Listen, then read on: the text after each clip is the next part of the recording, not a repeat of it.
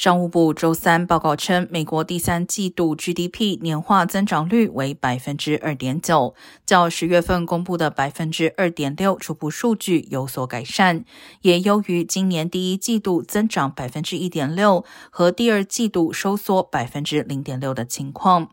不过，上调的数据主要反映出消费者和企业支出增长以及进口减少，抵消了库存积累速度放缓带来的拖累。而住宅投资已连续六个季度收缩，这是自二零零六年住房市场崩溃以来持续时间最长的一次。消费者和企业信心也正在下降，可能会影响支出，削弱就业增长。